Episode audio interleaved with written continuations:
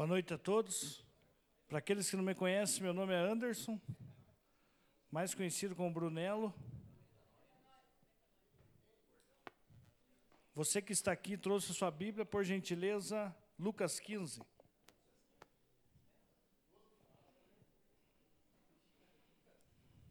Lucas. Uma das parábolas mais sublimes e linda das Sagradas Escrituras, segundo estudiosos.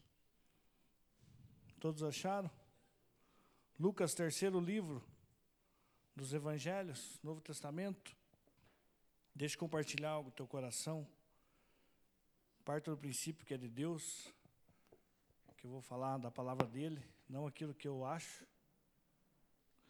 Senhor Deus, nós somos gratos a Ti, Senhor, por esse tempo aqui. Obrigado por esse período de louvor, obrigado por esse tempo aqui, a qual estamos reunidos como igreja, para glorificar o Teu santo nome, Senhor.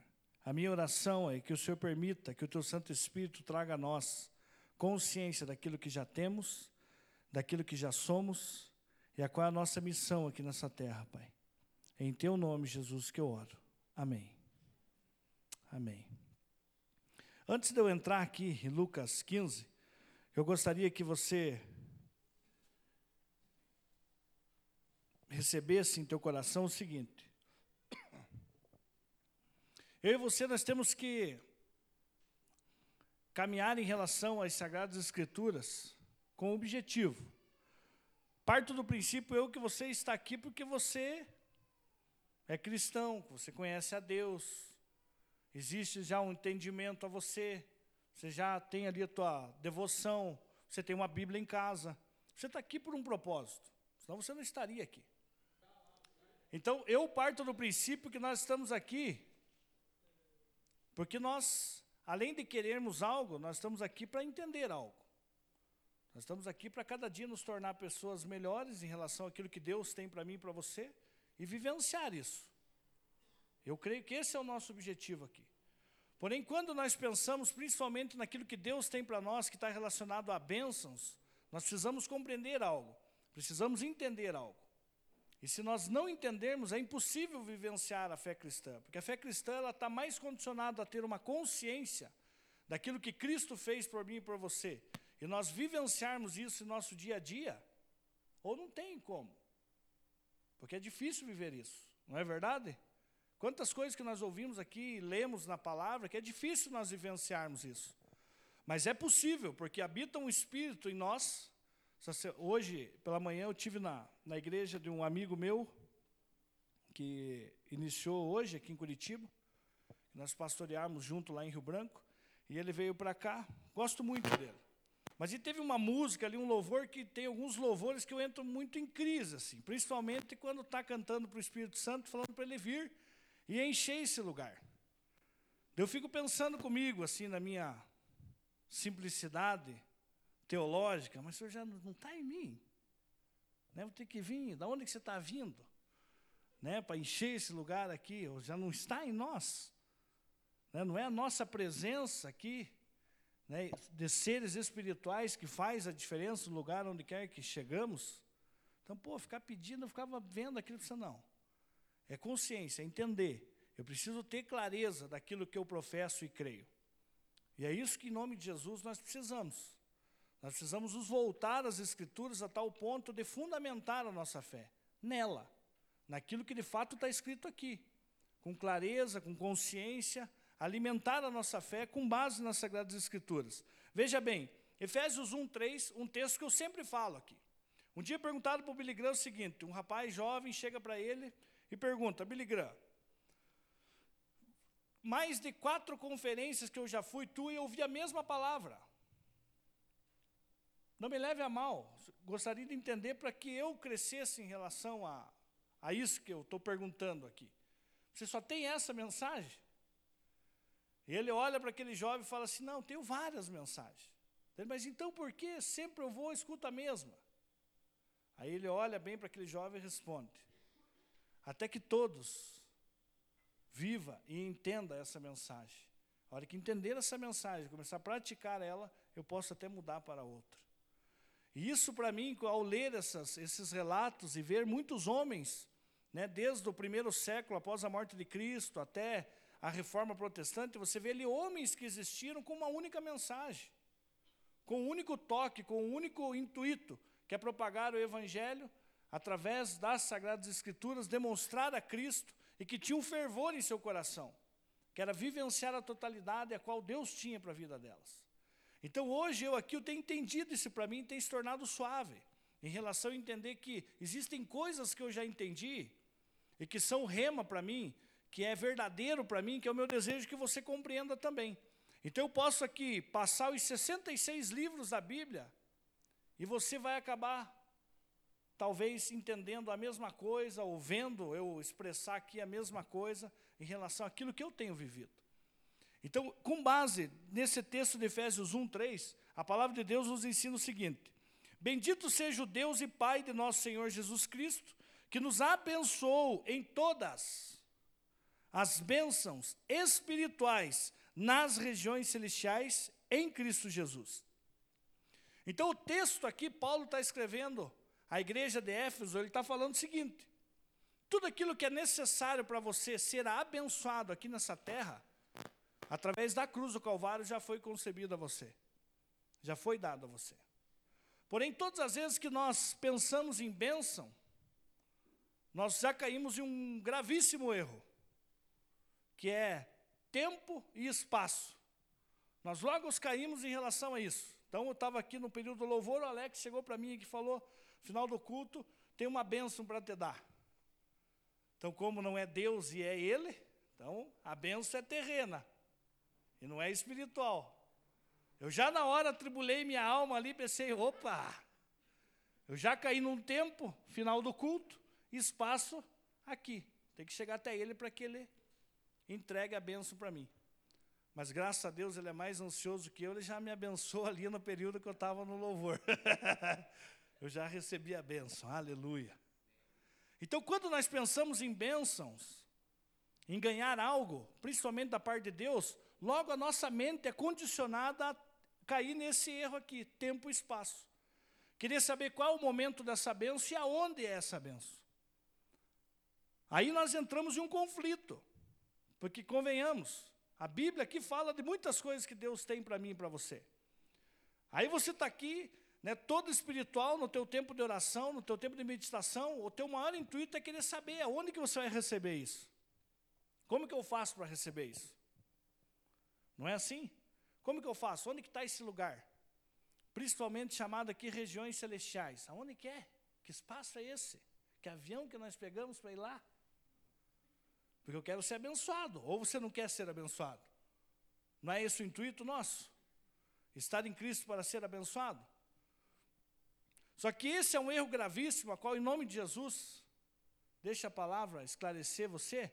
A palavra que nos ensina que Ele já nos abençoou passado. Ele já nos abençoou em Cristo Jesus. Então, se Ele nos abençoou, o que eu e você temos que compreender que o ser abençoado e receber a benção está mais condicionado a ter uma consciência daquilo que Cristo fez por mim do que coisas palpáveis, terrenas. Então, quando nós pensamos em bênção, nós pensamos nas coisas aqui terrenas. E aquilo que Cristo veio para cumprir e anunciar aqui nos anos a qual Ele andou na terra, e cumprir o propósito dele na cruz do Calvário, foi mostrado de uma benção muito mais além do que essa aqui terrena. É isso que nós temos que crer. Então, quando escuto Lucas, escuto Marcelo aí falar da Jussara, eu a certeza que eu tenho é essa. Que a benção, na verdade, a qual ela vai começar a vivenciar na sua totalidade e plenitude é agora. A qual eu e você temos que ter essa consciência ao ponto de almejar morrer. Mas e quem aqui almeja morrer? Está louco, está amarrado, em nome de Jesus, e peme já, faz figa, faz um monte de. Figa. Não sabe o que é figa mineira? Figa assim, ó. Mãozinha de figa. Tá bom, depois eu te explico. Desenho para você. Então, se você entrar nesse caminho, nesse raciocínio, nesse pensamento em relação a essas bênçãos, você vai entrar em um grande contexto, a qual nós vemos, diante das 13 cartas de Paulo, uma grande luta, a qual ele travou em relação às igrejas. Antes de nós lermos, a marca aí agora, é, Lucas 15, vá comigo lá em Filipenses 3. Faça isso, por gentileza. A partir do versículo 19. Melhor, 17, diz assim: Irmãos, sede imitadores meus e observai os que andam segundo o modelo que tendes em nós. Pois muitos andam entre nós, dos quais repetidas vezes eu vos dizia, e agora vos digo até chorando, que são inimigos da cruz de Cristo. O destino deles é a perdição, o Deus deles é o ventre, e a glória deles está na sua infâmia, visto que só se preocupam com as coisas terrenas. Amém? Veja o que, que Paulo está tentando esclarecer aqui à igreja, e a mim e a você. Paulo está trabalhando aqui que nos últimos dias, se você pegar aqui o contexto de Filipenses, você vai compreender isso, que nos últimos dias, a evidência de pessoas que iam se tornar inimigos da cruz ia ser aquelas pessoas que iam estar com a mente e o coração e toda a sua alma, toda a sua vida, pensando nas coisas terrenas. Paulo aqui está deixando isso bem claro.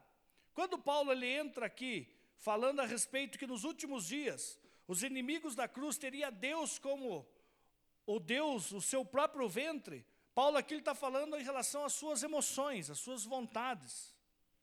Quando você acorda pela manhã e você já tem ali todo um plano de vida para você, e muitas vezes você não consulta qual é a vontade de Deus para a tua vida, você pode estar ciente que você está vivendo isso aqui. Porque o maior engano nosso é achar que Deus nos cobra e nos traz uma instrução mediante a, a, a sua palavra, para mim e para você, mudar simplesmente aquilo que está errado. Porque mudar aquilo que está errado, aquilo que não convém você é fácil. Parto do princípio que existem áreas da tua vida que nem o Espírito Santo precisa mostrar para você. Que o próprio caráter teu já mostra, já te constrange em relação a algumas coisas. Amigos teus, ao conviver com você, vai ter esse papel do Espírito Santo mostrar, pô, isso aí não convém para você, irmão. Isso ainda é fácil, você vivenciar uma vida cristã buscando mudar essas coisas. Mas quando nós estamos voltados ao Evangelho, a qual nós temos que ponderar, e nós temos que começar a julgar aquilo que nós julgamos ser bom para nós mesmos, a ponto de nós termos que renunciar isso, aí é um grande desafio. Aí é um grande desafio. Então, Paulo aqui, ele está inserido em um contexto, a qual ele está falando justamente isso.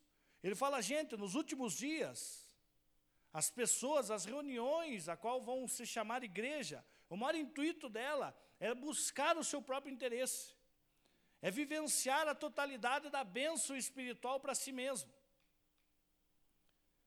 E uma vez eu e você entendendo isso, tendo o esclarecimento por intermédio da palavra, que o nosso alvo não é vivenciar isso, nós temos que passar por aquilo, não posso deixar de falar, né? Todas as mensagens eu sempre vou falar, temos que passar por uma metanoia. Então, o maior desafio nosso, quando Paulo ele vem com essa mensagem de, Hebreu, de Romanos 12, versículo 2, falando a respeito daquilo que Deus tem para mim e para você, que é agradável, que é perfeito e que é bom, que é necessário mudar a nossa forma de pensar, Paulo está nos dando aqui como uma ordenança mesmo. Você não vive aquilo que Deus tem para você se você tiver com a tua mente pensando nas coisas terrenas. Então, hoje, aqui, contextualizando a nossa realidade, nós temos que nos deparar com o seguinte: ou você é escravizado, a tua mente, ou ela é escravizada pelo pecado e pelas suas próprias vontades, por quem de fato você é aqui nessa terra, ou você se torna escravo da palavra, se sujeita à palavra, faz com que a, a tua mente se torne cativa a ela. E esse é o nosso objetivo porém difícil de vivenciar diariamente. É isso que nós vemos aqui Paulo nos ensinando e Paulo nos falando, que eu e você não podemos nos moldar, nos amoldar em relação a esta terra, ou seja, a este mundo. Eu tenho que pegar e sacrificar os meus pensamentos, sacrificar o meu próprio desejo. É difícil isso, gente. É difícil isso. Então, quando nós olhamos todo esse pensamento de Paulo, nós começamos a entender o seguinte: pô, eu já fui abençoado. Eu já fui abençoado. Amém? Você não crê que você é abençoado, independente da circunstância qual você vive hoje? Você é abençoado. E isso não é um estado de sentimento. Você não sente que está abençoado. Você tem que ter a certeza e a convicção que você é abençoado. Por que tem que ter a certeza e a convicção? Porque a palavra diz isso. Mesmo que você não sinta, está aqui falando. Efésios 1,3. Você já foi abençoado. Tudo que você necessita já está à sua disposição. Porém, isso é espiritual. Agora cabe aos espirituais contemplar e vivenciar isso. Sabe por que nós muitas vezes não vivemos? Porque nós somos terrenos. Porque nós temos a mentalidade terrena. Veja o que Romanos 8, 5 e 6 fala. Quem vive segundo a carne tem a mente voltada para o que a carne deseja. Mas quem de acordo com o Espírito teme a mente. Tem a mente voltada para o que o Espírito deseja. A mentalidade da carne é morta, mas a mentalidade do Espírito é vida e paz. Então o texto aqui, meus Paulo, nos traz um esclarecimento tremendo. Então hoje você tem a consciência que você é abençoado, a palavra aqui está afirmando você em Efésios 1, versículo 3, que toda sorte de bênçãos já foi dada a você em Cristo Jesus, porém muitas vezes você vive uma vida medíocre aqui na terra. Mas sabe por que, que você vive essa vida medíocre? Porque ainda você é um carnal. Você não deu consciência, não teve ainda consciência que você é um ser espiritual. Aí eu falei semana passada, e friso aqui novamente, pá, mas como que eu vivo isso? O maior desafio nosso, que se tornou um grande erro, é achar que eu tenho que santificar minha carne. É achar que eu tenho que fazer com que minha carne se torne espiritual. Querido, boa notícia tenho para vós.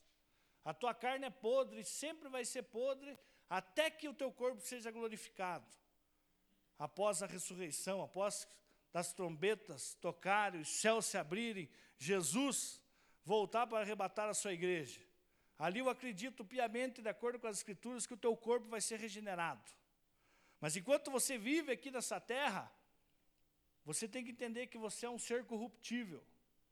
Aquilo que você deseja fazer com base naquilo que é certo, você não faz. E aquilo que você sabe que deve fazer com base na palavra, quando você menos espera, você já não viveu. E vive esse martírio, essa luta constante entre a tua carne e o teu espírito. Aí vem Paulo e nos traz a paz no nosso coração, falando o seguinte: queridos, entenda, o espírito já está pronto. Está pronto o espírito. Então o Espírito Santo que habita em você está pronto. A única coisa que você precisa fazer é simples, simples. Estudar as Sagradas Escrituras, deixar com que esse Espírito que habita em você mostre o erro que há em você, o podridão que há em você, e, e essa palavra, por intermédio do Espírito Santo, trazer a consciência de quem você já é, não de quem você vai se tornar, quem você já é, que nós já somos. Nós não vamos nos tornar. Nós vamos chegar um determinado momento, ah, morri, agora estou na beleza. Não, é aqui já. Essa condição é minha e tua aqui, agora. Mas sabe por que, que nós não vivenciamos isso? Porque a nossa mentalidade, infelizmente, ainda é carnal. E você pega todos os discípulos que andaram com Jesus no período de três anos, três anos e meio, todos eles, a mentalidade deles era carnal.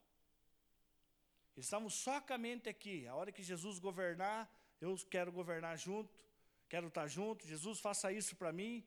Jesus faça isso para mim. Não esqueça de mim nessa área.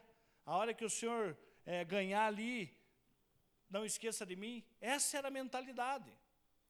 E hoje, infelizmente, nós não somos diferente disso. Quantos que saem do seu lugar para trazer o dízimo aqui no gasofilácio? E muitas vezes você está condicionando Aquilo que você vai ter por base daquilo que você está fazendo agora, que é ofertar e dizimar na casa do Senhor. Quantos? Claro que eu acredito que aqui nenhum, né? Glória a Deus. Nas outras igrejas, todos fazem isso. O cara vai no gasofilaço, leva a sua oferta, seu dinheiro, voltando para o seu lugar com aquele sentimento de alívio e meio que falando assim, sem ser verbalmente, audivelmente, mas dentro de si falou, oh, Deus, está vendo ali, É um custo para mim fazer aquilo ali. Então não esqueça de mim. Não esqueça de mim.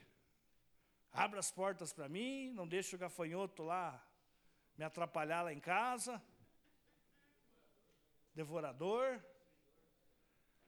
Hoje nem ora assim mais, irmão. Eu tenho comigo o gafanhoto passa longe da casa de muitos.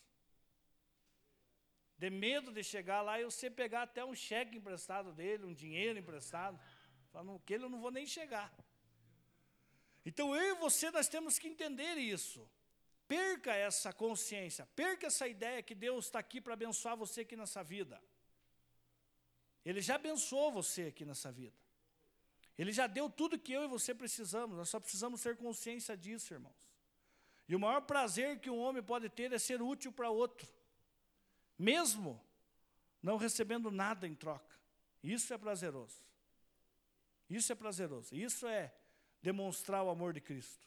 Então nós vemos aqui que as Escrituras nos ensinam que eu e você, nós temos que nos atentar em relação à palavra dele, para mudar a nossa mente, para permitir. Então, todas as vezes que você for meditar, que você for ler as Escrituras, você tem que ter o um único pensamento: mudar a tua forma de pensar.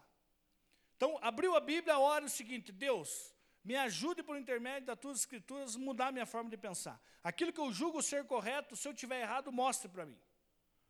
Mostre para mim. E em Cristo Jesus e em nome de Jesus, esteja apto também a renunciar, porque aí começa a grande batalha. Então a nossa grande batalha está nisso. Em eu saber aquilo que eu devo fazer e começar a fazer.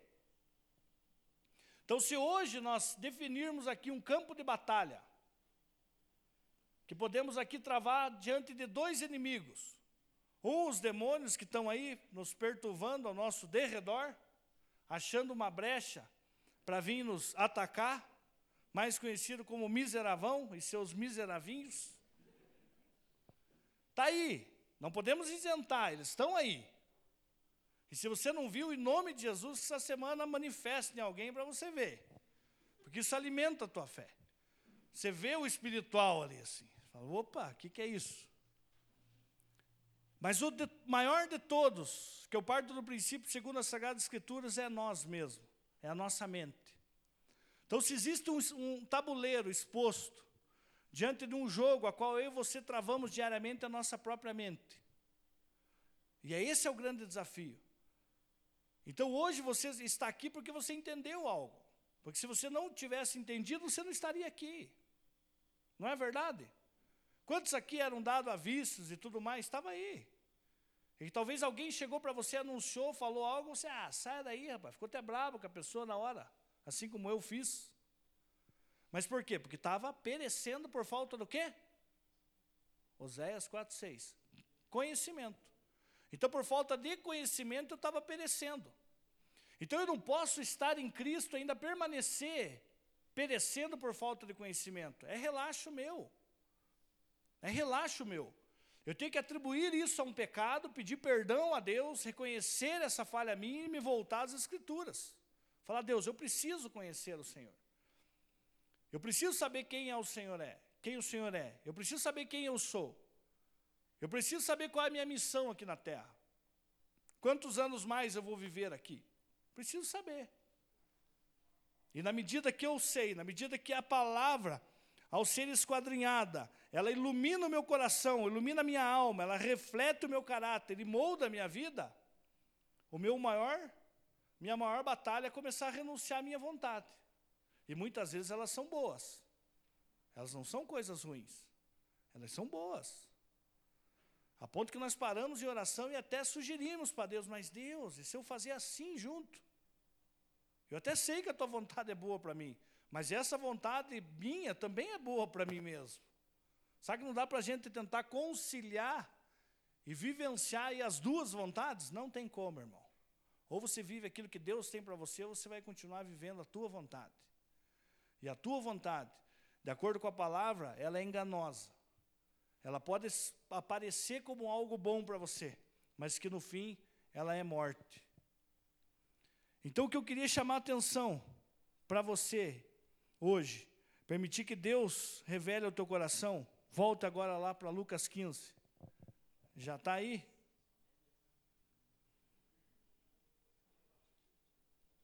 Então, com base nesse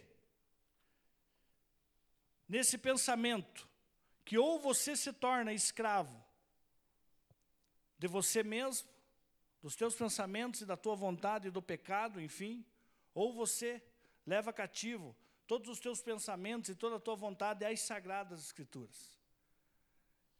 E como Paulo falou aqui, então sempre vou voltar para esse texto de Filipenses aqui. O nosso maior objetivo aqui não é ser abençoado, é ter a consciência que já somos abençoados. E à medida que alcançarmos a consciência que já somos abençoados, nós nos tornamos abençoadores para com outras pessoas que ainda estão cegas aí fora. A religião ela prega o seguinte: ela olha um drogado, ela olha uma prostituta, ela olha as pessoas que estão aí fora, e a fé dela é o seguinte: ela até vai até a pessoa, faz uma boa ação, mas essa pessoa para ela é só uma criatura, um primo,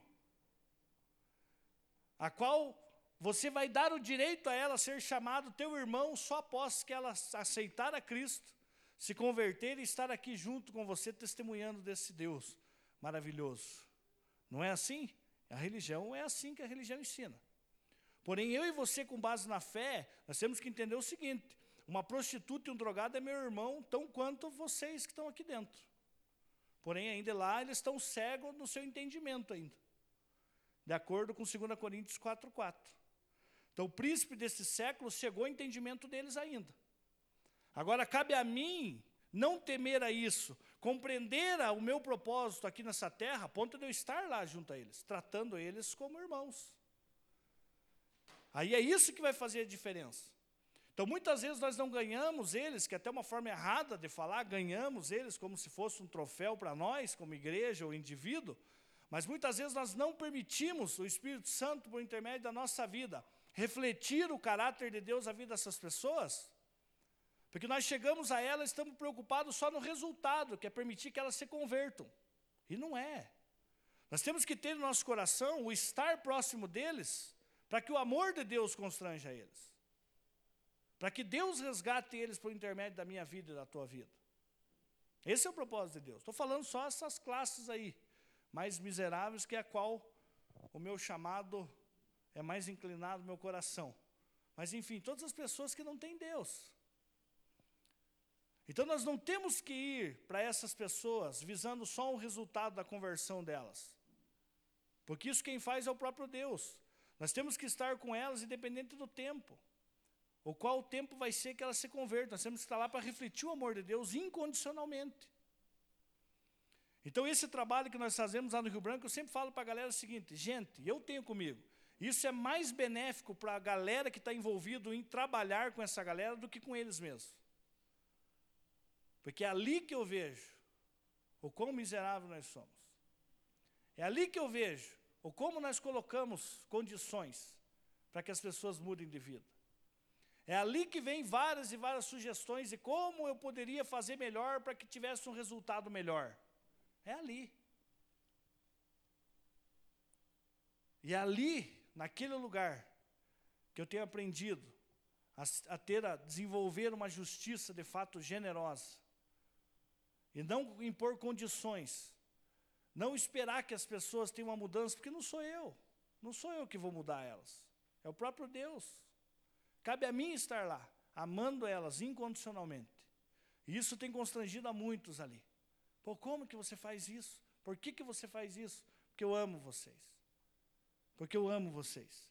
E é o que nós precisamos compreender, querido. Porque eu creio que nós temos uma grande missão aqui em Curitiba, como comunidade Golgo, também. O texto diz assim, Lucas 15, a partir do verso 11. Continuou certo homem Continuou: certo homem tinha dois filhos. O mais moço deles disse ao pai: Pai, dá-me a parte dos bens que me cabe. E ele lhes repartiu os haveres. Passados não muitos dias, o filho mais moço, ajuntando tudo o que era seu, partiu para uma terra distante e lá dissipou todos os seus bens, vivendo dissolutamente. Depois de ter consumido tudo, sobreveio aquele país uma grande fome, e ele começou a passar necessidade. Então ele foi e se agregou a um dos cidadãos daquela terra, e este o mandou para os seus campos a guardar porcos. Ali desejava ele afartar-se das alfarrobas que os porcos comiam, mas ninguém lhe dava nada. Então, caindo em si, disse: Quantos trabalhadores de meu pai têm pão com fartura, e eu aqui morro de fome? Levantar-me-ei e irei ter com o meu pai, e lhe direi: Pai, pequei contra o céu e diante de ti. Já não sou digno de ser chamado teu filho. Trata-me como um dos teus trabalhadores. E levantando-se foi para o seu pai. Vinha ele ainda longe, quando seu pai o avistou, e compadecido dele, correndo o abraçou e beijou. Amém? Vou parar aqui nesse texto. Eu já preguei várias e várias vezes, tem até no Metalcast, outras palavras que eu já falei aqui sobre o filho pródigo. E esse texto, para mim, ele é muito rico. Ele é muito rico porque Jesus aqui, ele quis trazer um esclarecimento tremendo a uma classe de pessoas que estavam ali ouvindo ele e questionando ele. E quando ele propõe essa parábola, ele tinha algumas intenções em seu coração, em seu coração, para que as pessoas ali compreendessem. E ao expor essa parábola, o maior erro que nós vemos muitas vezes as pessoas ao expor Lucas 15 é pegar aqui Lucas 15 a partir do verso 11 e se ater somente à parábola do filho pródigo e acabar esquecendo dos, das demais parábolas que já existem nesse texto aqui. Então, esse texto aqui ele faz parte de mais duas parábolas. Quais são? Dracma perdida e ovelha perdida. Então, quando Jesus ele começa no versículo 11, diz assim: continuou, ele leva eu e você a entender o seguinte: para ele continuar, ele está continuando o quê? Um pensamento. Que pensamento é esse? Então, necessariamente, você precisa voltar para alguns textos anteriores. Aí você, no versículo 11, você se depara com a parábola da dracma perdida. Isto, 8. Aí no versículo 8 você já tem assim, ou qual é uma mulher. A palavrinha aqui, ou, já te leva também a uma noção de comparação que Jesus está fazendo. Jesus ele já está comparando essa parábola com uma outra. Então já joga você também lá para o início do texto, a qual fala da ovelha perdida. Então você pega aqui a ovelha, a dracma e o filho pródigo, você vai ver que ele tem o mesmo intuito, o mesmo objetivo. E só para contextualizar você, para mim entrar naquilo que eu quero falar aqui em nome de Jesus, para você sair daqui alegre ou triste, aí vai depender do teu estado emocional, né? Mas o texto aqui nos ensina o seguinte: quando Jesus ele, ele expõe essa, essas duas, essas três parábolas aqui, Jesus ele tem um público-alvo para propor ela. Quem é? Quem mais? Isso, vá lá para o versículo 1, 15, 1 e 2. Aproxima, Aproximavam-se de Jesus todos os publicanos e pecadores para o ouvir. E murmuravam os fariseus, os escribas, dizendo: Este recebe pecadores e come com eles. Então pense comigo o seguinte: Jesus está dentro de uma casa e ele está fazendo algo. O que ele está fazendo? Está comendo com quem? Publicanos e pecadores. Para um judeu, isso era inaceitável. Porque quando fala na, na questão de almoço, né, ou de estar assentado à mesa com alguém, essa conotação para um judeu é muito forte. Até os dias atuais, se você ir lá, no, no todo esse lado oriental, né, ir lá no, seja no, na Síria, aconselho você ir na Síria, né, ir lá pregar o evangelho na Síria. Então, você vai sentar à mesa lá, de um islâmico ou de um próprio judeu lá, esse sentar à mesa, para eles tem uma conotação muito forte de cumplicidade, de amizade, de reconhecimento, de você confiar em alguém. Então, quando os fariseus se deparam com aquela realidade, entenda comigo o seguinte: a palavra fala que eles visualizaram Jesus e eles questionaram que Jesus estava assentado com os publicanos e os pecadores. E naquela época, para você entrar dentro de uma casa, você tinha que ser convidado para estar à mesa. Tinha todo aquele processo de tirar as sandálias, lavar os pés, para que você se assentasse à mesa ali, não ficasse ali fedendinho chulé e poeira ali no nariz do irmão. Então tinha todo um processo. Então aqui o texto me leva a entender o seguinte, que eles estão parados à porta. Eles estão parados à porta, eles estão olhando Jesus e questionando e murmurando reclamando da vida.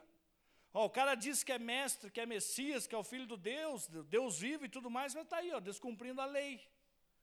Está quebrando uma regra que nós estabelecemos, que é não se assentar na roda do, do escarnecedor. Ele não está seguindo os conselhos de Salomão. Ele não está se atendo ao Salmo 1. Então, na cabeça do fariseu, do, do, do escriba aqui, está tudo isso passando na mente dele. Aí, quando Jesus visualiza isso, Jesus, creio eu, que se levanta e propõe essa parábola. Então, para você entender, a ovelha, ela se perdeu aonde? A ovelha está junto, no aprisco, todas as ovelhinhas bonitinhas ali, cheirandinho uma outra, comendo a graminha, de repente dá um perdido e vai para onde? Vai para fora, vai para o deserto. Isto?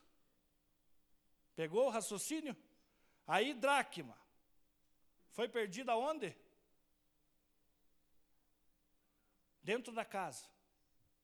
Então pegue Jesus, raciocínio de Jesus. Que hominho, oh, glórias a Deus. Que boy. A hora que ele olha, ele traz a seguinte explicação, o seguinte entendimento que ele propõe ali. Ele está querendo falar tanto para os fariseus quanto para os publicanos, que dependente daquele que se perdeu fora, o que está perdido dentro, os dois é carecido da glória e da misericórdia de Deus. Aí Jesus ele vem e fecha esse estar perdido fora, estar perdido dentro com a última parábola que é o filho pródigo. Porque o maior erro que nós temos é nos atermos nos filhos. A parábola aqui, Jesus ele não está propondo fazer você ficar preocupado com o filho. Aqueles que se desviam, vão dar uma curtidinha aí fora e tal, de repente você volta para a igreja, dependendo da igreja, os caras já não te recebem assim. Até brincam com você, o filho pródigo voltou. Não é assim? Que te dá uma raiva por dentro, ô oh, minhos. Então você vê o texto aqui, Jesus ele trazendo a seguinte consciência para mim e para você. Veja bem como ele é profundo. Se você estudar aqui, tem mais de 12 palavras falando de pai. Mais não, tem 12 palavras falando do pai. Dependendo também da tua versão aí, né? A versão fiel do Jesus Cristo fala 12 vezes. E você, você não vê tanto falando dos filhos. Porque a ênfase de Jesus é mostrar em relação ao pai, ao amor do pai para com seus filhos. Então pense comigo o seguinte, se contextualize aqui em relação a essa parábola.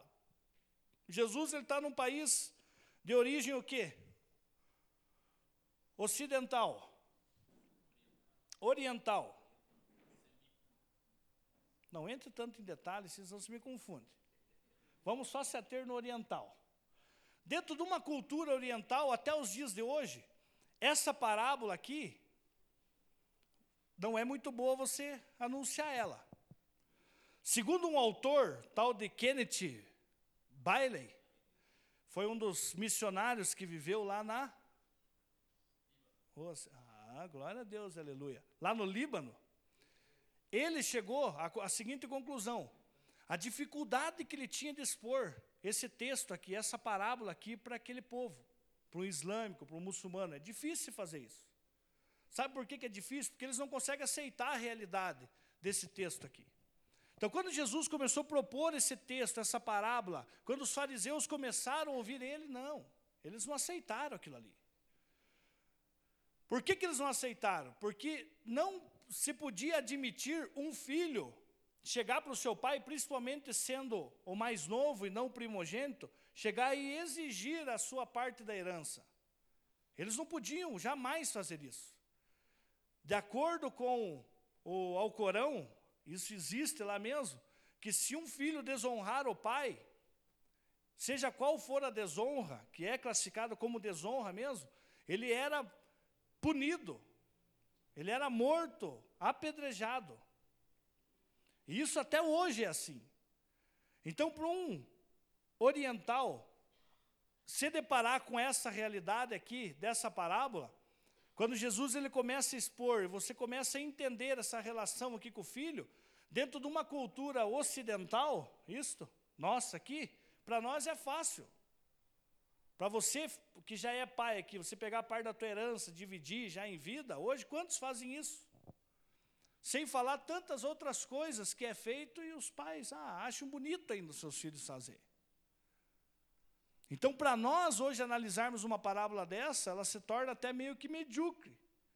Mas na realidade deles ali, isso, essa parábola aqui ela é tremenda, meus irmãos. Ela é muito séria ali. Então, o primeiro ponto aqui que eu e você precisamos estar atento, que não se podia fazer isso. Mas por que, que não podia o filho exigir a parte da herança? Porque o que ele expressou ali nas entrelinhas foi algo muito agravante. E que eu e você, nos dias atuais, fazemos isso também. E era o que os fariseus também faziam, que Jesus quis evidenciar isso a eles. Que quando um filho chega para o pai e fala, pai, estou cansado de ficar aqui, já não quero mais trabalhar aqui, estou cansado dessa fazenda, reparta aí as, as partes aí, dê a minha que eu quero ir embora. Na cabeça desse filho, e o que ele estava expressando ali era o seguinte, pai, para mim o senhor já morreu. O senhor só serviu para mim enquanto o senhor foi útil para mim. O senhor está morto já. Então, por que nesses países é tão forte essa, essa parábola aqui, esse, essa, todo essa, esse desenrolar dessa história aqui? Porque para eles isso é inaceitável. Um filho jamais vai fazer isso para um pai. Na cultura deles, o pai era o, é, o, é o supremo, é o que dá a última voz, é o comando é dele. E depois dele vem o primogênito. Aí nós estamos num contexto onde está o pai e o primogênito. E o primogênito, além de consentir, porque ele se aquieta, ele não repreende o irmão, mas por que, que ele não consentiu? Por quê? Chutem aí. Por que, que você acha que o irmão mais velho não consentiu? Ou, ou melhor, por que, que ele não revogou ali e falou: espera aí, vamos apedrejar você com isso que está fazendo? Por que, que você acha? Desejo do quê? Pegar a parte dele também. A herança dele também. Então, os dois filhos não estavam ali simplesmente por causa do pai. Estavam ali por causa daquilo que o pai podia fazer por eles.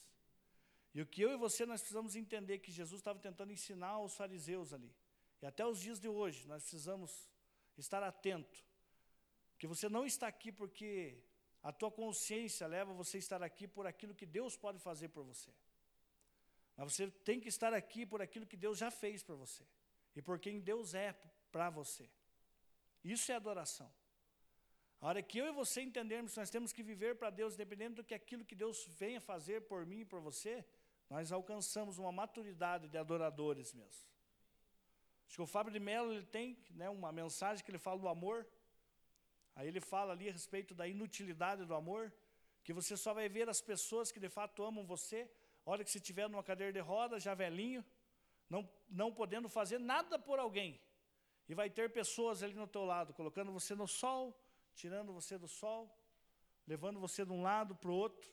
Está ali porque de fato ama você, não porque espera algo de você, mesmo em meio a uma debilidade tua ali do você não ser útil para aquela pessoa. E eu vejo que nós somos desafiados a olhar para essa parábola aqui, extrair esse princípio para mim e para você. Nós temos que crescer como igreja de não mais esperar sermos abençoados. Nós já somos abençoados. E por sermos abençoados, nós estamos aqui. É por eu ser abençoado que eu vou lá, entrego as marmitex, vou começar a casa de passagem, vou fazer tudo o que eu faço. Por eu ser abençoado. Eu não faço isso para Deus retribuir e me dar a minha bênção. Não. Isso é obra e obra morta. não tem valor algum para Deus. Então, tanto aqui, cada um que sobe aqui, que prega aqui, os diáconos, enfim, o fato de você estar aqui, a partir do momento que você colocar no teu coração que você está aqui para você receber algo, e você faz algo para que Deus te retribua, isso é religião. Isso é farisaísmo, os fariseus que faziam esperando algo. E aqui Jesus mostra justamente isso. Esse filho que partiu, ele só pensou nele. O Deus dele, o pai dele, era o ventre dele, a necessidade dele. E isso é tão forte que a hora que entra toda uma grande fome, uma grande seca ali naquele lugar onde ele estava inserido, aonde ele foi?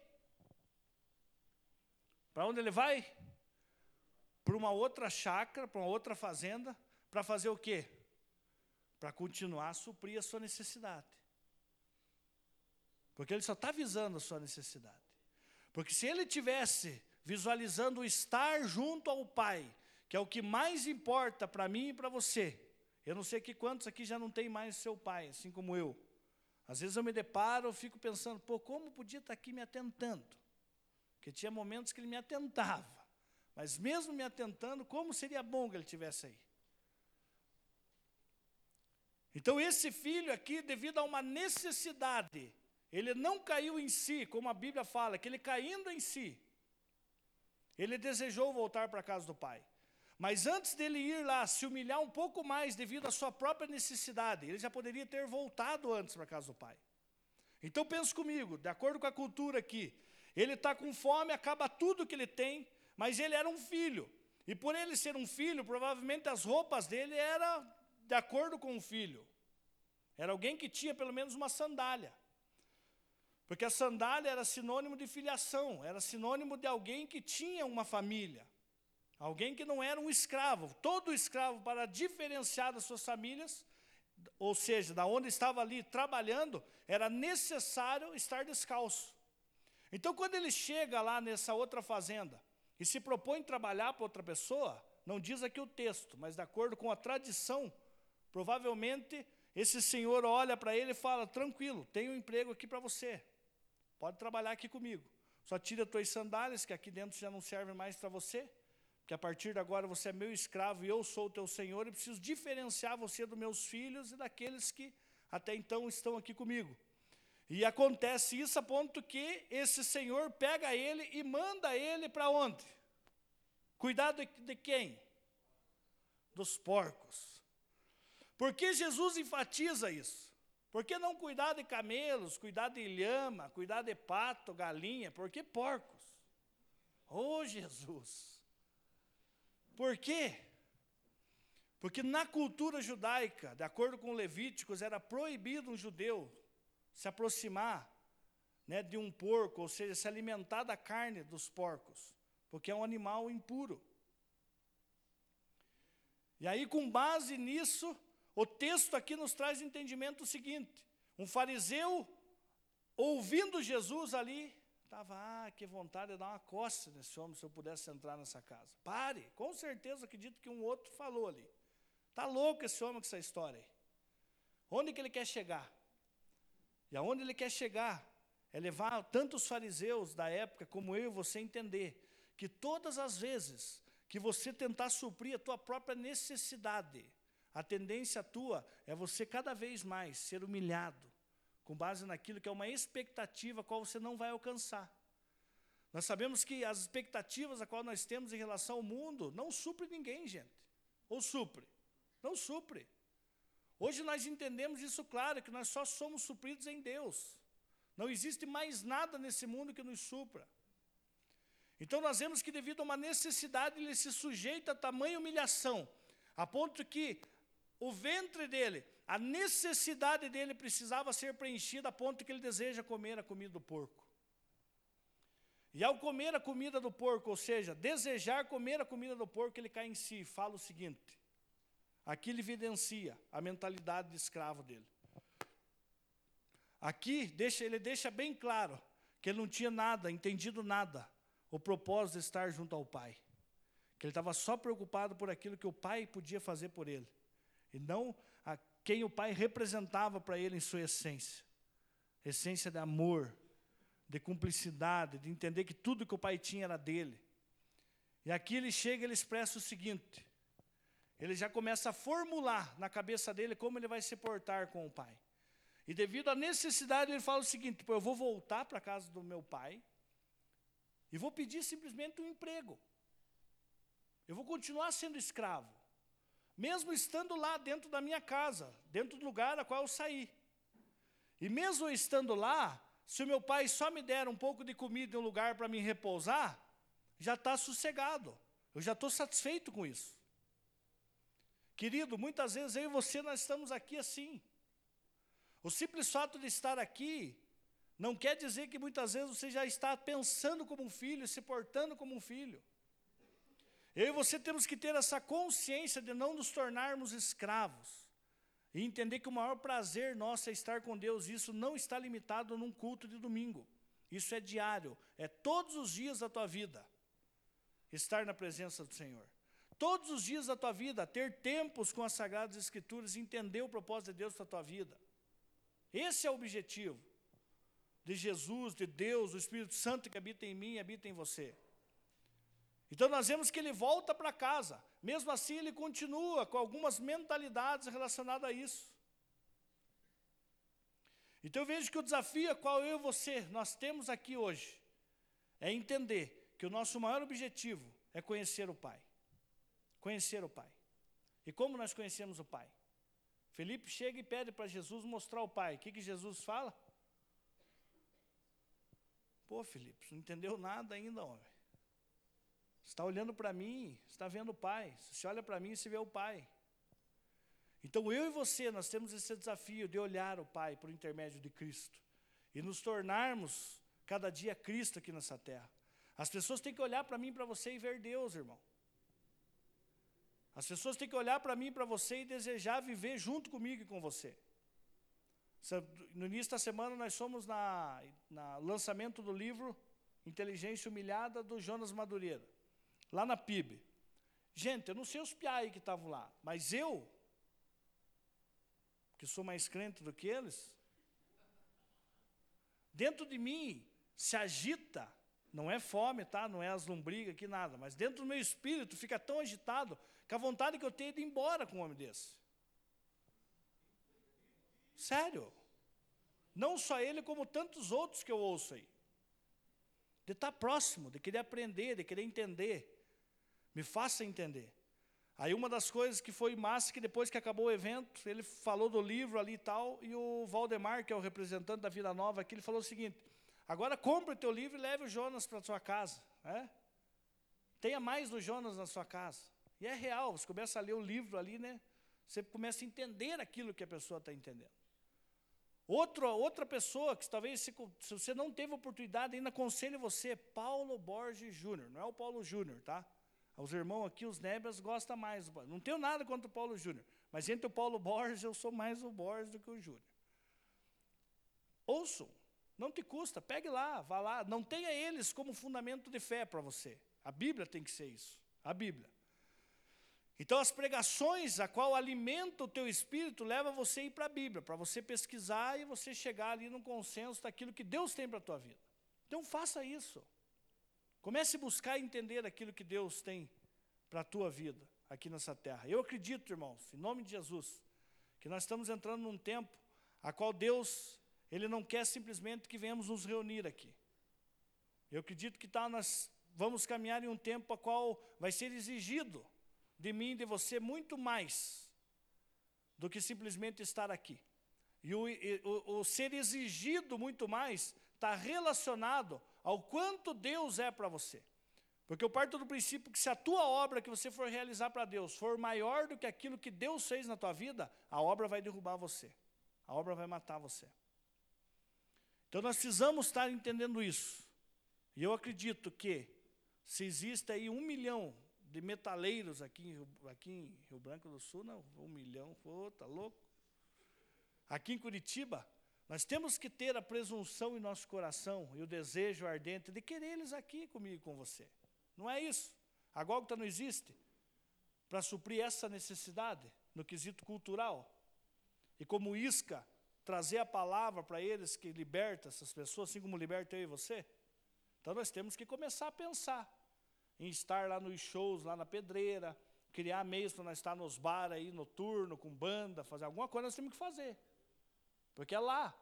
Porque eu não posso crer que nós só temos que nos reunir aqui e esperar que essas pessoas vá entrando um por um aqui. Não. Nós temos que ir lá. As portas do inferno não prevalecerão contra a igreja. Conhece esse texto? Esse texto foi interpretado muito mal no meio pentecostal.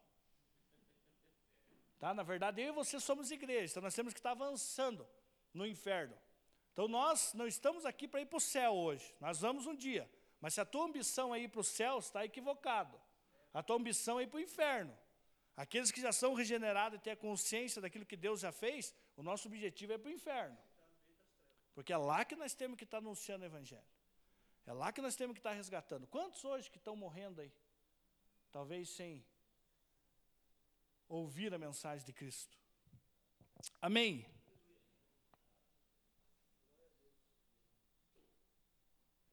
Tinha mais coisas para falar, mas falarei. Acho que já me, me colocaram lá, se não me colocaram, estou me colocando. Para dar essa aula aí na EBD, vocês vão entrar no Filho Pródigo. Nossa, que drama, meu Deus. Tem muito mais coisinhas, muito mais detalhes aqui. Tem o anel, tem a, a vestimenta, tem o novilho, tem as sandálias que é colocado nos pés, tem o irmão que chega e fala: Esse teu filho, não é o meu irmão, esse teu filho miserável voltou. Ele tinha todo o direito de ficar bravo, sabe por quê? Porque o novilho que estava sendo ali assado já não era do pai nem do filho mais, já era dele, porque foi dividido em partes iguais. Então esse texto aqui tem muito mais coisas, mas o intuito de Jesus aqui é único. Mostrar para mim e para você, assim como tentou mostrar para aqueles fariseus lá, que o pai é o que mais importa. E o que Jesus ele ele estava cumprindo algo ali quer estar junto com os pecadores e os publicanos, meus, para anunciar o amor incondicional de Deus para com aqueles e para comigo e com você hoje. Amém? Então você que entrou aqui hoje, talvez você está se sentindo aí arrasado, desanimado, né, cansado talvez até dessa vida. Creia em nome de Jesus com base na palavra. Deus ama você, meu querido. Isaías 58, versículo 11, 49, versículo 11, 15. Diz que mesmo que uma mãe, vou lá, vou finalizar com esse texto.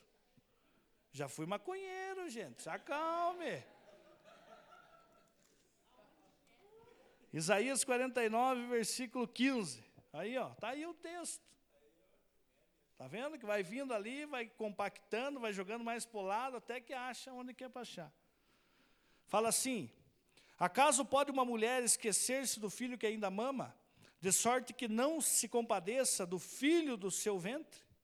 Mas ainda que esta viesse a se esquecer dele, eu, todavia, não me esquecerei de ti. Amém? Então, meu querido, pode o teu namorado ter esquecido de você, a tua mãe, teu pai, Deus nunca esquecerá de você. Ele não esqueceu de você. E se você está aqui hoje, em nome de Jesus, saia daqui edificado, entendendo que o nosso maior objetivo é conhecer mais do Pai e ter do Pai. Não olhar para suas mãos, aquilo que Ele pode fazer por mim e por você, mas olhar para a face dele e saber quem de fato Ele é. Isso é prazeroso. Até porque Jesus, eu não lembro onde está a referência agora, mas fala que muitos que olharão para suas mãos e vão até fluir no mesmo poder que Ele, vão chegar perante Ele e vai falar assim: Afasta-te de mim que eu não te conheço. E esses que vão chegar até Ele vão falar: Eu expulsei demônio, eu curei enfermo, eu operei milagres, maravilhas, eu fiz várias coisas em teu nome. E ele vai falar: Apartai-vos de mim. Apartai-vos próximo de mim. Saia daqui. Não conheço você. Então, meu querido, nosso maior objetivo é conhecer cada dia o Pai. E permitir que as pessoas conheçam através de nós. Amém? Se coloque em pé, por gentileza. Vamos orar. Pegue na mão da pessoa que está ao seu lado.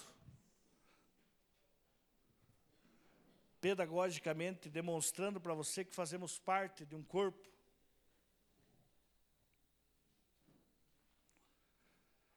E oremos ao Senhor, pedindo que Deus nos traga essa consciência diária daquilo que já temos, aquilo que somos e aquilo que temos como objetivo em realizar na Sua obra.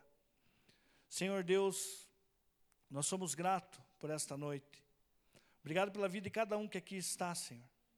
A minha oração, Deus, é que o Senhor demonstre a nós, revele a nós, por intermédio da tua palavra, a tua vontade, quem somos e por que existimos aqui nessa terra. Qual é o nosso propósito, Senhor? Mostra a cada um aqui. Aquele que está cansado e sobrecarregado, que vem até o Senhor, porque é em Ti que encontramos alívio, é em Ti que encontramos todo o socorro necessário. Deus, se conosco durante a semana, se conosco ainda esta noite, fala aos nossos corações, revela a Tua palavra a nós, a ponto de vivenciarmos ela na totalidade. E não mais almejar ser abençoado, mas ter a consciência que já somos abençoados. E estamos aqui hoje para nos tornarmos abençoadores. Esse é o meu desejo, Pai. Se conosco. Em Teu nome, Jesus, que nós oramos. Amém, Senhor. Amém. Deus abençoe a todos. Não saia sem abençoar o teu irmão com os três abraços. Às vezes existem pessoas no nosso meio que precisam de um abraço. Faça isso.